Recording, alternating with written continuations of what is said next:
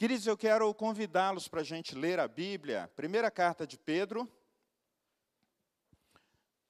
capítulo 4. Primeira carta de Pedro, no capítulo 4.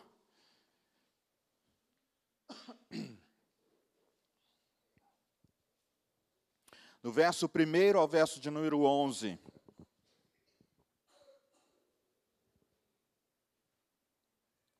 Estou lendo na, eu lerei na versão, no, a nova versão transformadora, e daí você pode acompanhar a projeção se você não tiver essa versão da Bíblia, ou acompanhar na Bíblia que você tiver. Portanto, uma vez que Cristo sofreu fisicamente, armem-se com a mesma atitude que ele teve uh, e estejam prontos para também sofrer. Porque se vocês sofreram fisicamente por Cristo, deixaram o pecado para trás. Não passarão o resto da vida buscando seus próprios desejos, mas fazendo a vontade de Deus.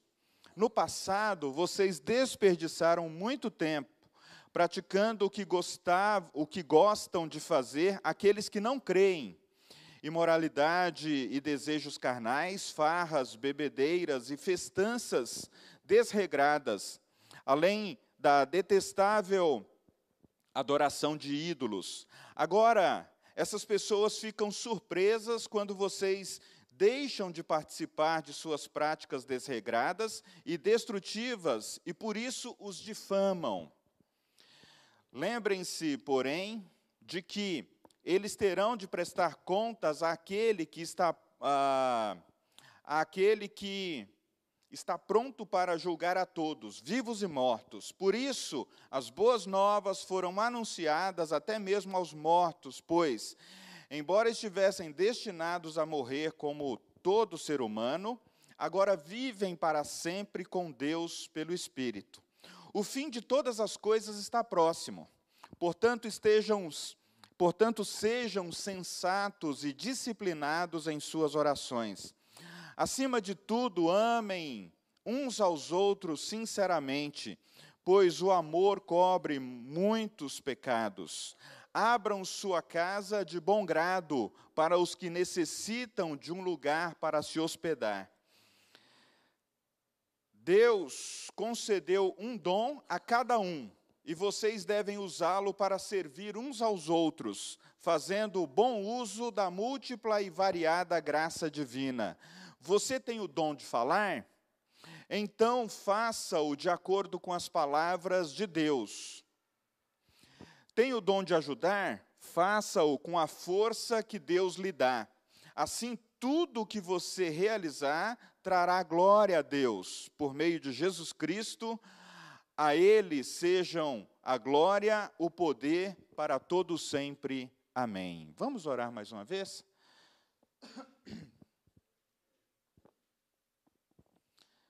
Fale com Deus nessa hora.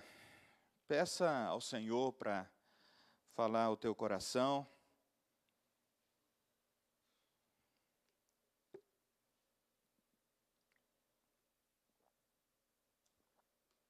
Senhor, nós estamos diante da tua palavra. Nós já cantamos no início do culto que nós desejamos que essa, essas palavras que vêm do alto falem ao nosso coração. E somente o Senhor tem o poder de, de comunicar as verdades eternas para nós.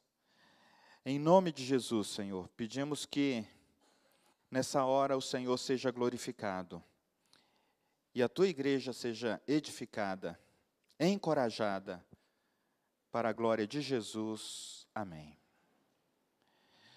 Queridos, é, nós estamos né, já caminhando para o finalzinho da carta de Pedro. A gente começou é, desde o primeiro capítulo e nesse domingo ah, nós chegamos ao capítulo 4.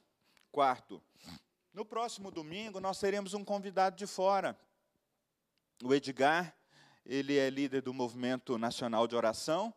Eu estarei voltando de uma semana de viagem, e então é, o Edgar estará conosco e, e, vai pregar. Provavelmente ele não vai continuar na carta é, de Pedro, ele vai trazer um outro tema.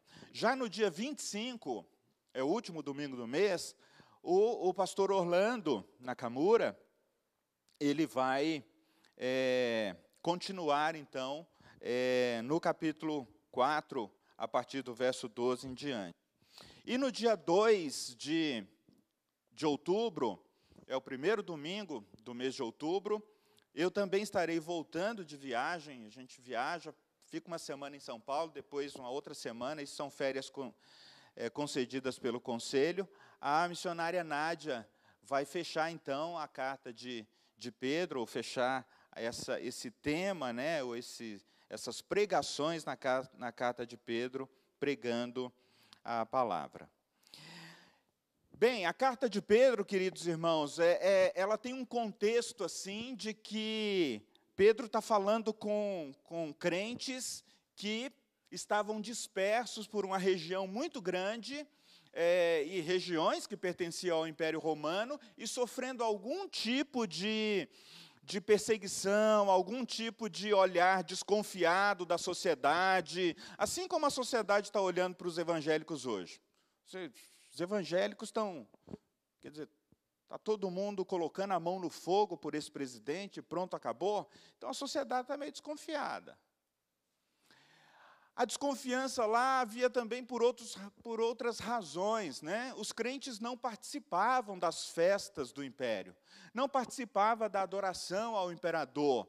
Ah, os, os crentes, na, na, na época de Pedro, eles eles, na maioria das vezes, né, aqueles que conheciam a Cristo, eles passavam a ter ah, uma família, talvez um casamento monogâmico, e, e eles queriam cuidar dos filhos, ah, diferentemente do Império Romano, em que as mulheres, é, dentro do casamento, elas serviam apenas para procriar, para dar filhos ao, ao marido que quisesse.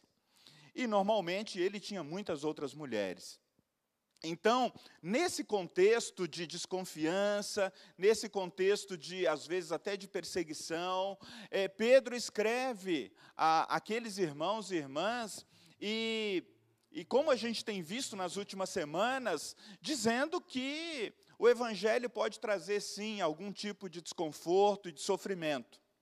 E nós chegamos, então, no capítulo 4, queridos, que quando Pedro vai dizer é, que nós permanecemos servindo ao Senhor e às vezes participando de alguns sofrimentos ah, por causa de Cristo.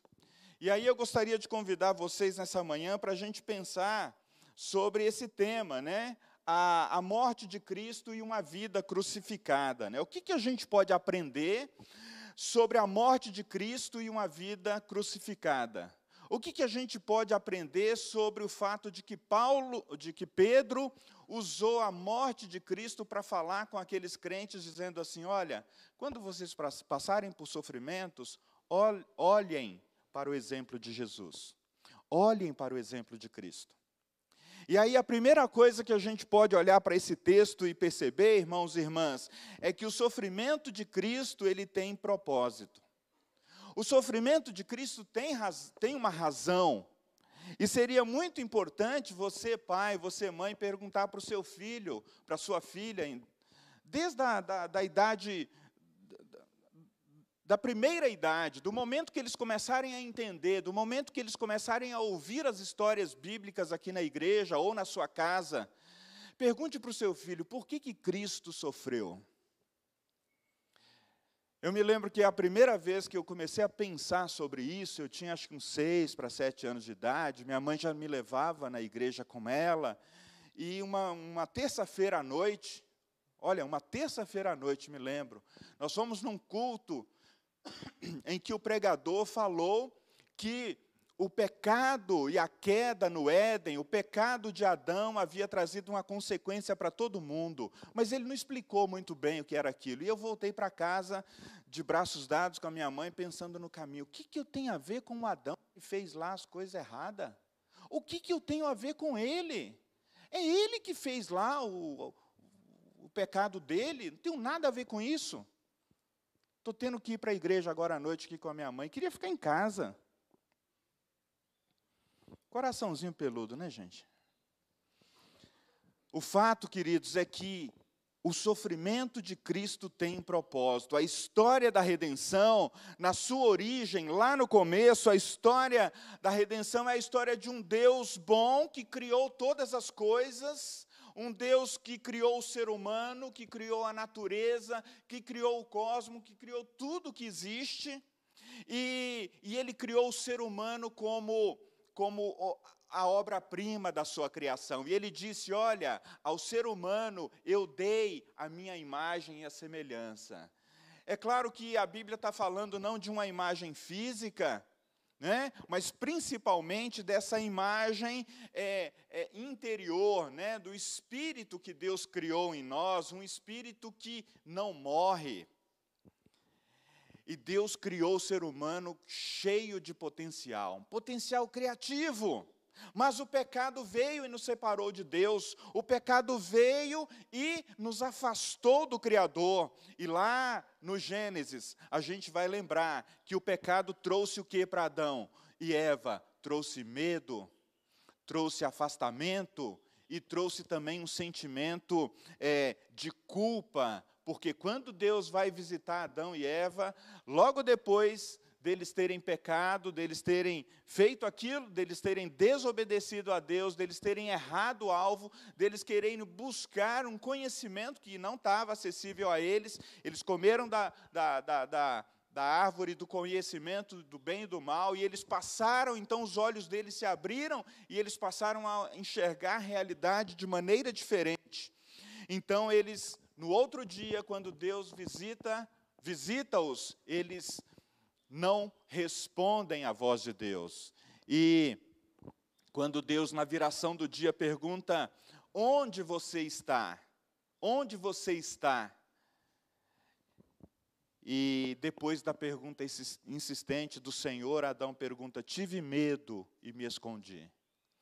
Então, essa passa a ser a, o padrão na vida do ser humano. Deus fala conosco, irmãos e irmãs, e muitos de nós, muito, muitos da, da, da, daqueles que ainda não conhecem a Deus, dizem assim: Eu tive medo e me escondi. Mas mesmo depois que a gente conheceu a Jesus, a gente luta ainda com a nossa natureza pecaminosa, e quando a gente acha que não é aceito por Deus, que não é perdoado pelo Senhor, que não é abraçado por Ele, a gente se coloca na posição de Adão e Eva e diz: Eu tive medo, e hoje eu não te procurei, Deus. Eu tive medo, e quando você me procurou, eu fiz de conta que estava ausente.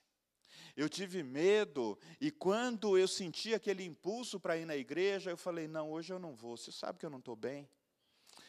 Essas são algumas consequências do pecado. Queridos, e, e, mas Deus não nos deixa, não deixou o ser humano, não nos deixa numa situação é, de queda, numa situação de abandono, numa situação é, no qual a gente se sente incapaz. Não. Desde a eternidade, Deus tinha então um plano de salvação e Ele falou: olha, é, virá aquele nascido de mulher e ele pisará a cabeça da serpente, se referindo a Jesus que nasceria de mulher e ele então entregaria a sua própria vida por nós, ele morreria na cruz para nos dar de volta acesso a Deus. Então ele veio ao mundo, ele viveu entre nós, ele ensinou o caminho de volta para Deus e ele é, se auto-sacrificou. Então dizer que Jesus uma vez morreu, né? Cristo uma vez sofreu fisicamente, quer dizer que Jesus morreu em nosso lugar para que a sua morte pudesse é, nos dar novamente acesso a Deus, confiança diante de Deus, resgatar diante de Deus a imagem que o pecado maculou em nós. Mas ainda assim, queridos, a Bíblia diz que a nós ainda vivemos sobre uma influência do pecado. Ah, nós, nossos pensamentos são assediados é, para fazer aquilo que não agrada a Deus. É, as nossas intenções muitas vezes são capturadas, são sequestradas. E o apóstolo Paulo disse: O bem que eu quero fazer, esse eu não faço. Mas o, o mal que eu não quero, nossa, eu tô, estou na fronteira, eu tô, eu tô ali. E quando eu me pego, eu me vejo fazendo aquilo que eu não gostaria. Queridos, por isso, o nosso texto, ele, ele vai dizer que Cristo morreu fisicamente uma vez, para que a gente se arme, para que a gente se junte a Ele, para que a gente tenha a mesma atitude, um só pensamento, quanto aquilo que Ele fez para que a gente possa seguir o seu caminho. Então, o propósito do sofrimento e da morte de Cristo, queridos, foi nos apontar, foi nos dar um caminho melhor para a gente viver. Para a gente viver. E aí você pode se perguntar comigo, né? Pastor, mas a gente, a gente muitas vezes tem aquela sensação de que a vida cristã, ela não entrega tudo aquilo que a palavra de Deus promete. Pois é, queridos, é porque muitas vezes nós vivemos sem a mesma atitude que houve em Cristo Jesus e sem nos alinharmos com o pensamento que havia em Cristo Jesus de se entregar, de se entregar. Agora, diferentemente da entrega de Jesus, que era uma entrega para a salvação de todo aquele que cresce, a nossa entrega é para a gente participar com Ele, para a gente participar com Ele do seu sofrimento e também da sua glorificação. Normalmente as pessoas convidam, nos convidam, né, para é, conhecer a Jesus e para andar com Jesus, dizendo assim: olha, você vai ter uma vida de paz, você vai ter uma vida de alegria, você vai ter uma vida plena. E é verdade, elas não estão te enganando. Mas é também, é, é necessário também dizer que uma vida com Cristo, num mundo cheio de, de, de, pressões, num mundo cheio de desafios, numa sociedade que às vezes não te compreende, é, talvez numa família onde o seu marido não compreende a sua fé, ou talvez numa família onde a sua esposa é, é, não compreende a sua fé, ou seus filhos não te compreendem. Há então um certo desconforto, há um certo, um certo sofrimento. E dependendo do lugar que você estiver vivendo, esse não é apenas um desconforto na alma, pode ser um sofrimento físico, um cerceamento de liberdade. Há poucos dias atrás, poucas semanas atrás, nós estávamos orando pelo nosso irmão Abdo, um cristão, agora cerceado na sua fé, preso por causa de Cristo. Há dois anos atrás ele estava aqui conosco na sala de oração, sentado como uma criança ao pé da cruz, abraçado, sorrindo, cantando. A maioria de nós talvez nunca saberemos o que é isso. Isso não faz dele melhor do que nós. Isso mostra que muitas vezes o sofrimento de Cristo colocará muitos fiéis, muitos cristãos, muitos de vocês diante também de alguns sofrimentos na vida.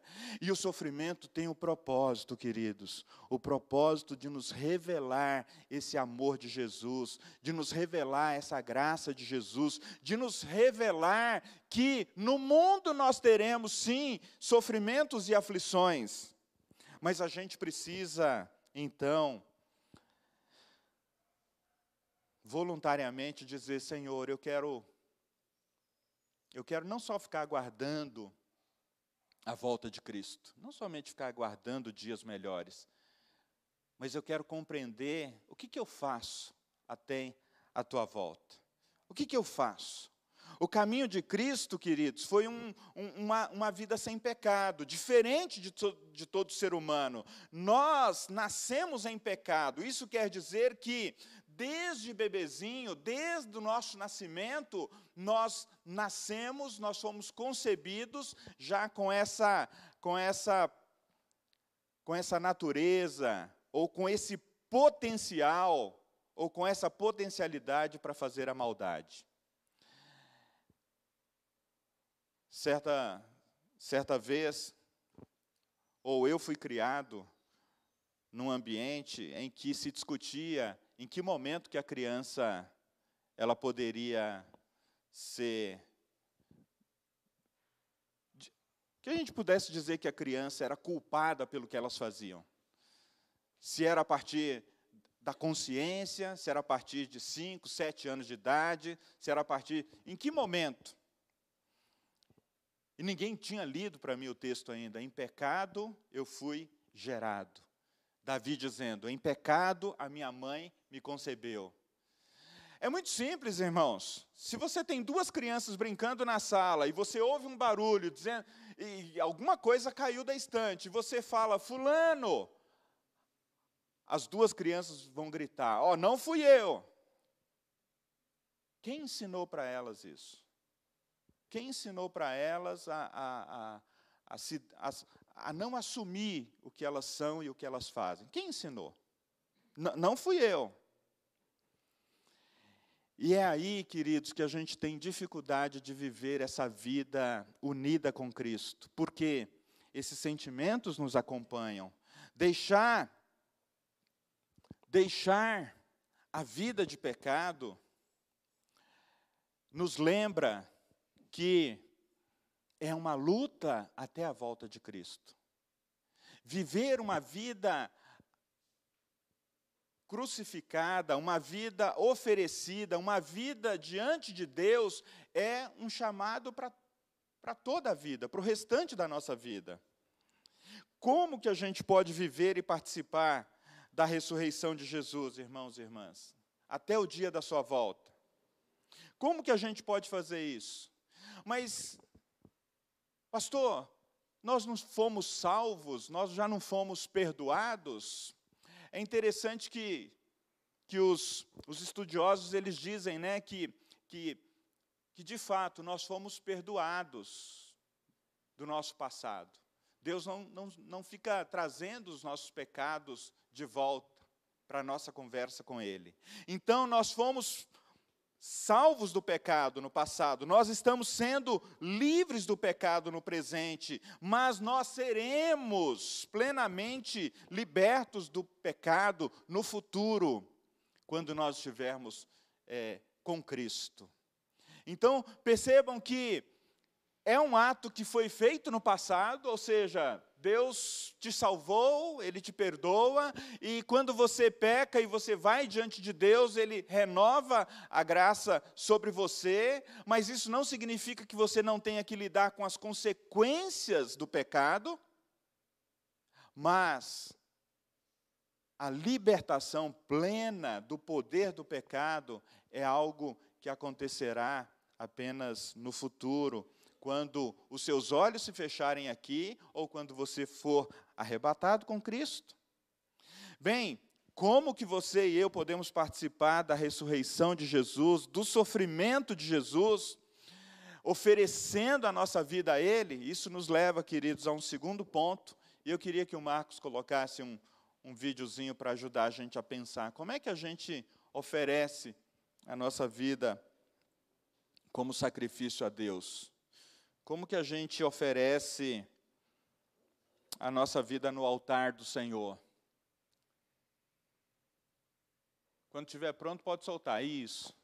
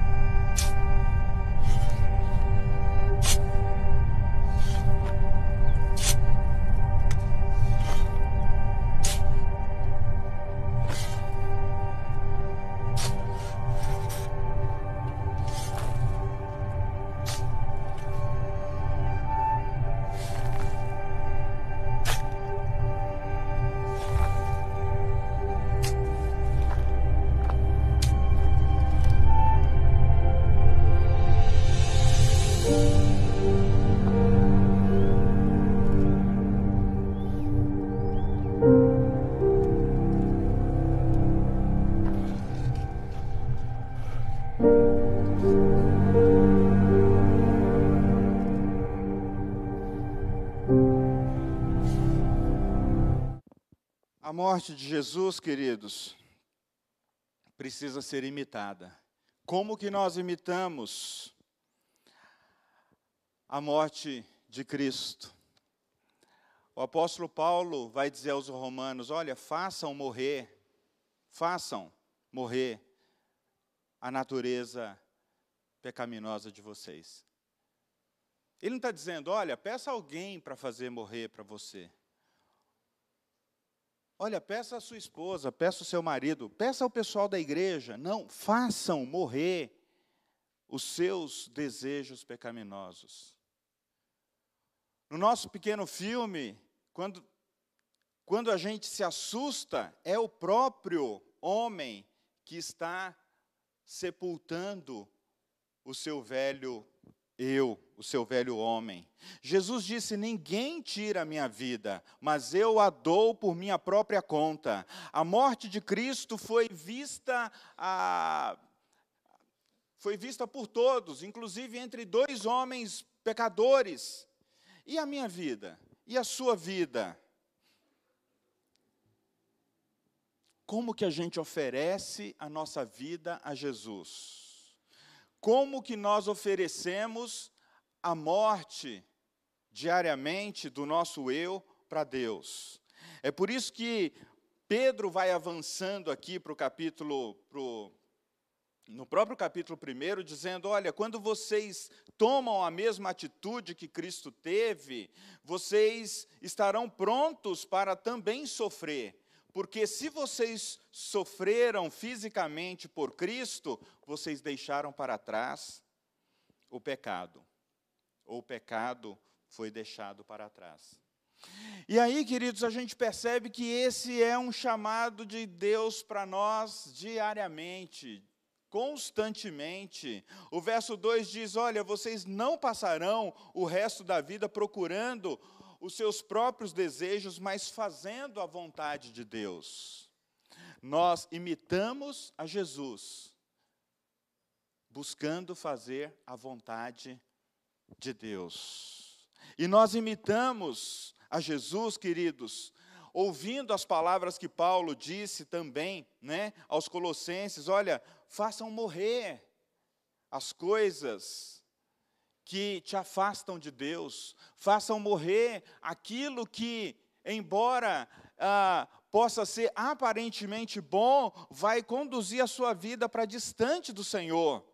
E é por isso que muitas vezes, mesmo salvos pela graça, muitos de nós, queridos, não experimentamos a plenitude.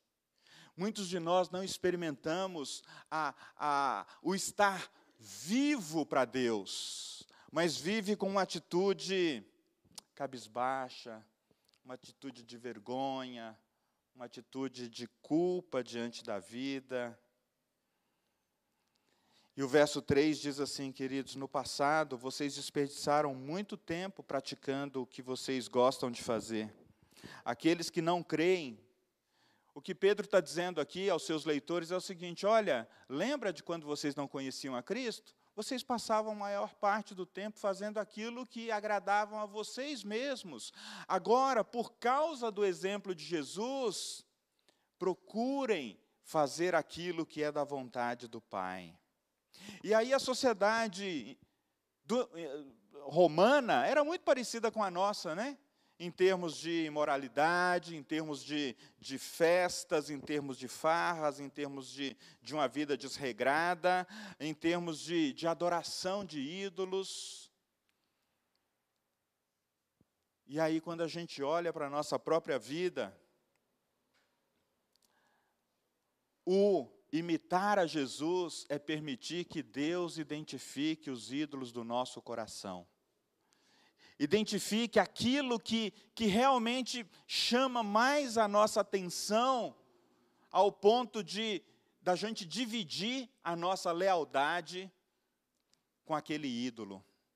Vocês percebem? O que, que é dividir a nossa lealdade para com Deus com um outro ídolo? É a gente ter algo no nosso coração, irmãos e irmãs, que para nós é tão caro, é tão precioso, que a gente vai dizer assim: olha, Senhor, você sabe, né? o Senhor é Deus, mas é, eu, eu, eu tenho esse amor, eu tenho esse gosto, eu tenho, eu tenho esse apego e esse é o meu mimo. Então o Senhor, o Senhor sabe, né, que de vez em quando eu estou lá. Queridos, Pedro chama os seus leitores para para que eles possam colocar a sua vida diante do Senhor e serem então olhados pelos outros como aqueles que ah essa pessoa realmente ela, ela teve um encontro com Jesus e agora ela quer viver uma vida diferente daquilo que, que, que nós vivemos e praticamos é, em sociedade.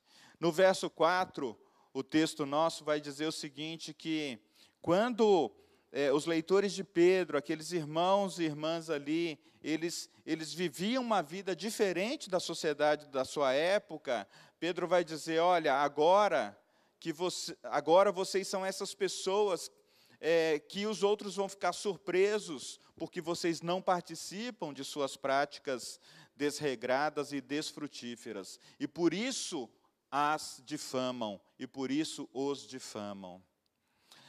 Queridos, isso parece um, um cenário assim, meio para baixo, né?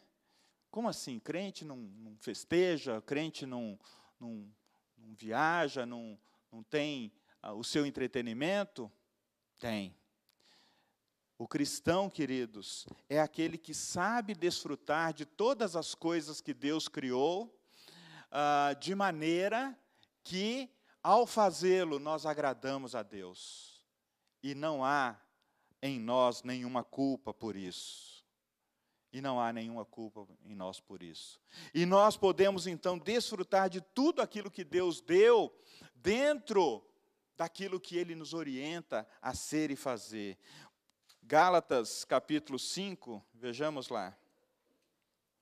Gálatas capítulo 5, a partir do verso 5, ele vai dizer: Mas nós que vivemos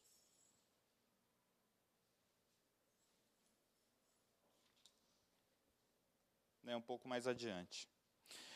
Verso 16: Por isso vos digo que o Espírito guie sua vida. Assim vocês não satisfarão os anseios da natureza humana. A natureza humana deseja fazer exatamente o oposto do que o Espírito quer. E o que o Espírito é, e o Espírito é, e o Espírito nos impede, é, nos impele na direção contrária àquela que é desejada pela nossa natureza humana. Essas duas forças se confrontam o tempo inteiro, de modo que vocês ah, ah, não têm liberdade em pôr em prática o que intentam fazer.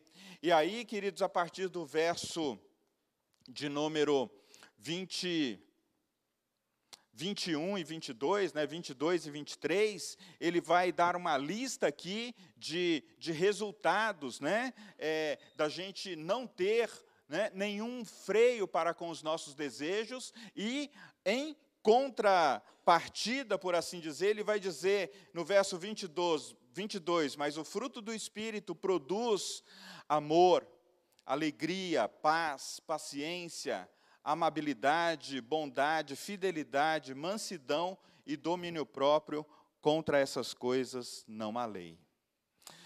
Como é que a gente pode viver uma vida crucificada que aponta para Jesus, queridos?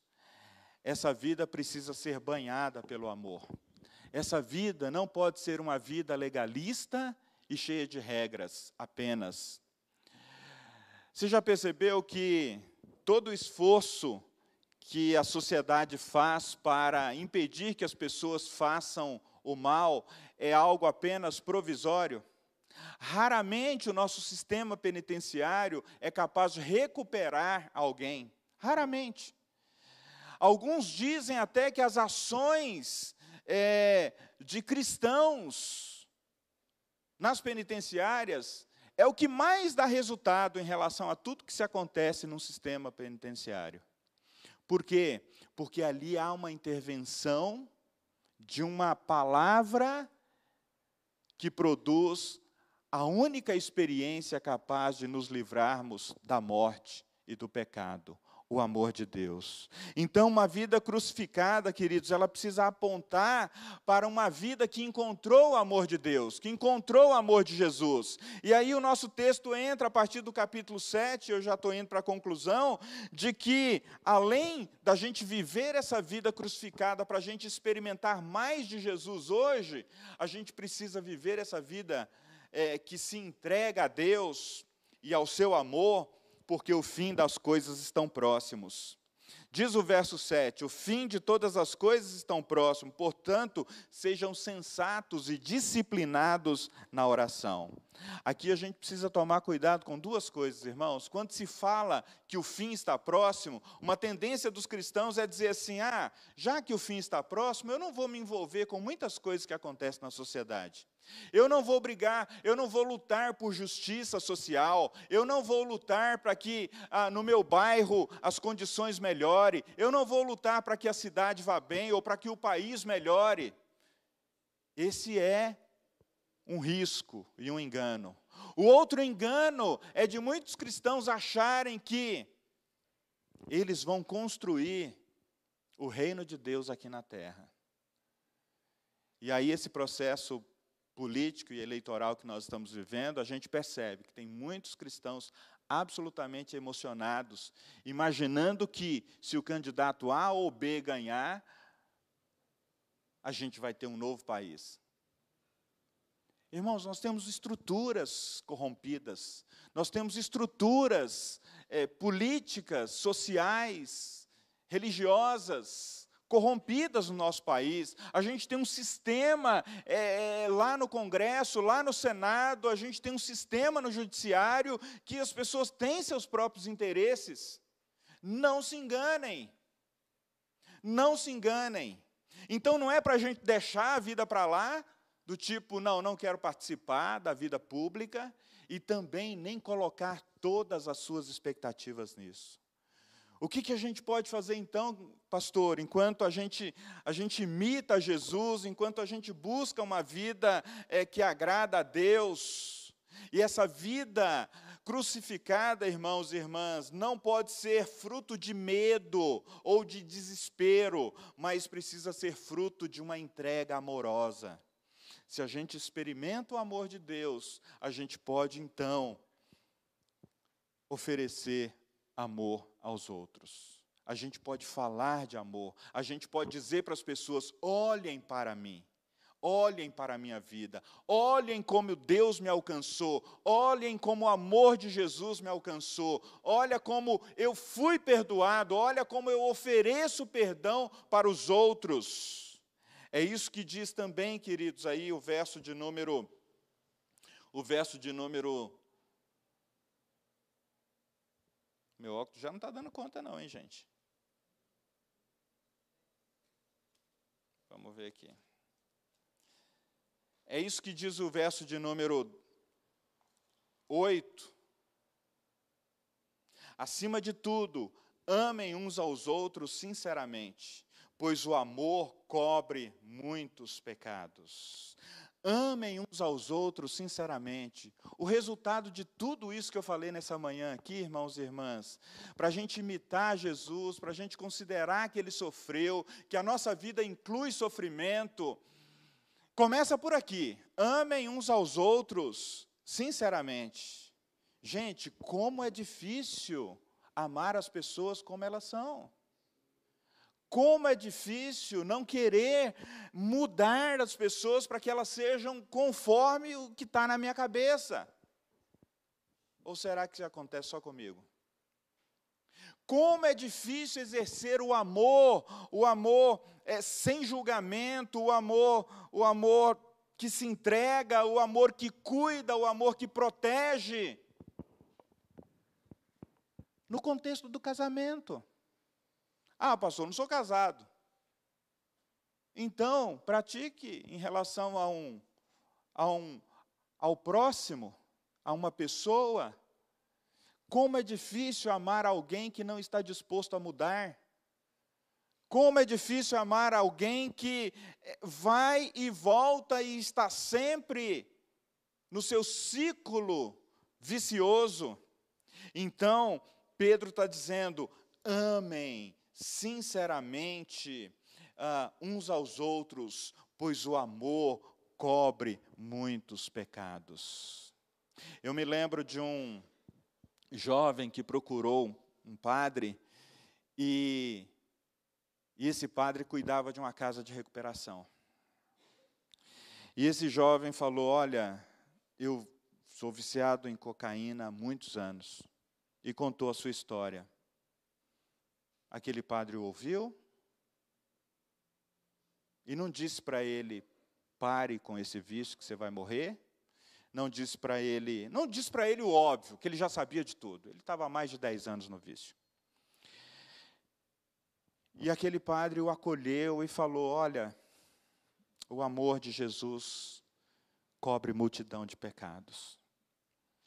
E aquele jovem resolveu ficar, diferentemente das últimas situações, ele resolveu ficar naquela casa de recuperação.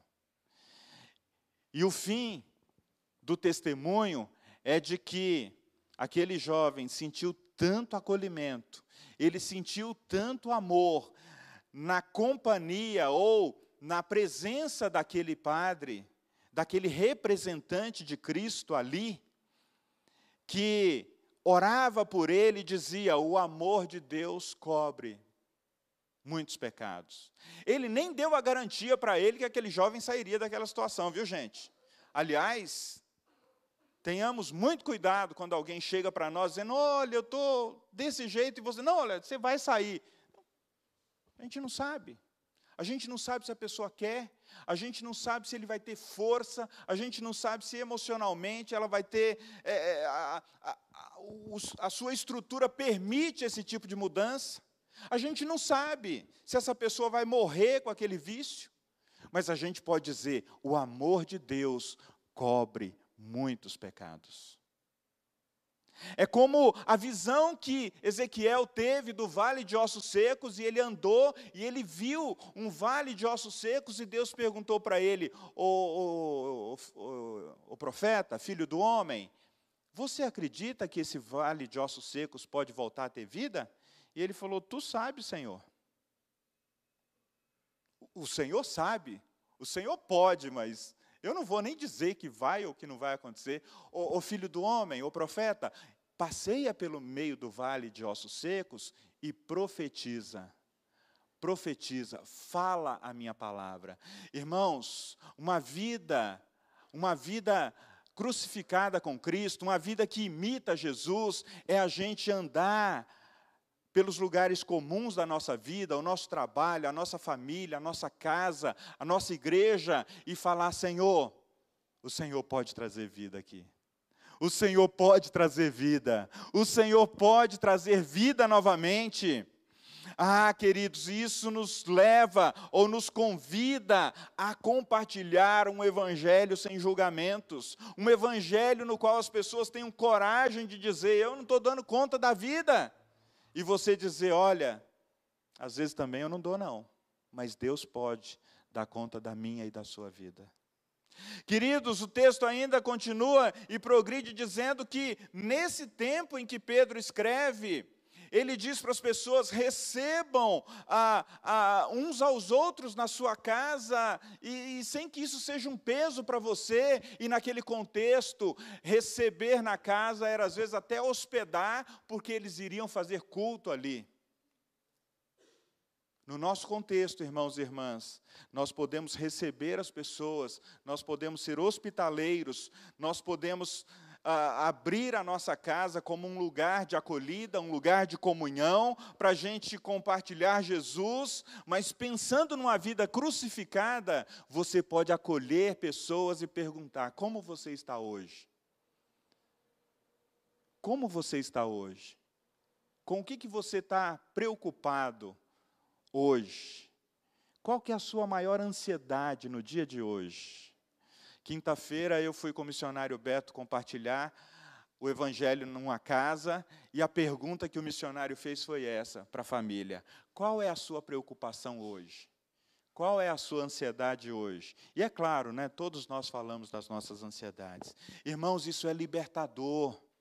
É libertador quando a gente fala para Deus: olha, a minha ansiedade hoje é essa, a minha preocupação hoje é essa. Use o dom que Deus te deu. Veja aí os versos de número 10 e 11.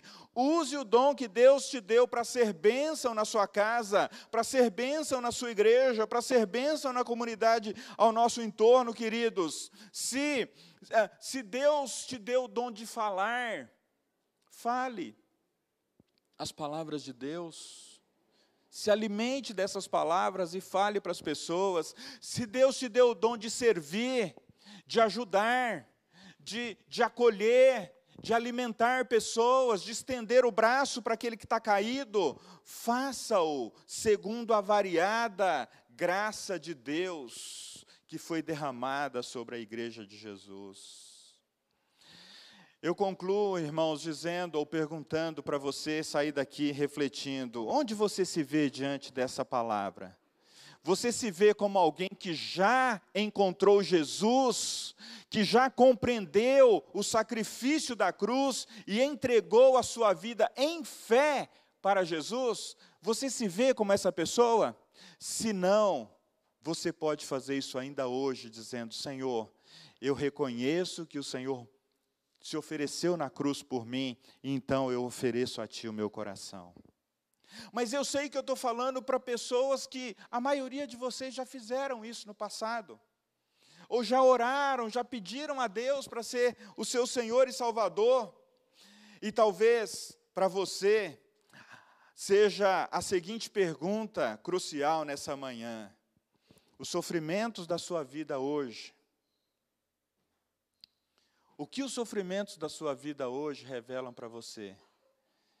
Um convite para fugir do mundo ou para se entregar mais a Jesus?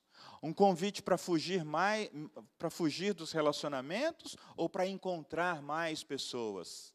O que que as suas ansiedades e sofrimentos revelam para você hoje? O Espírito Santo está nos dizendo nessa manhã, queridos irmãos e irmãs, que Deus fala com cada um de nós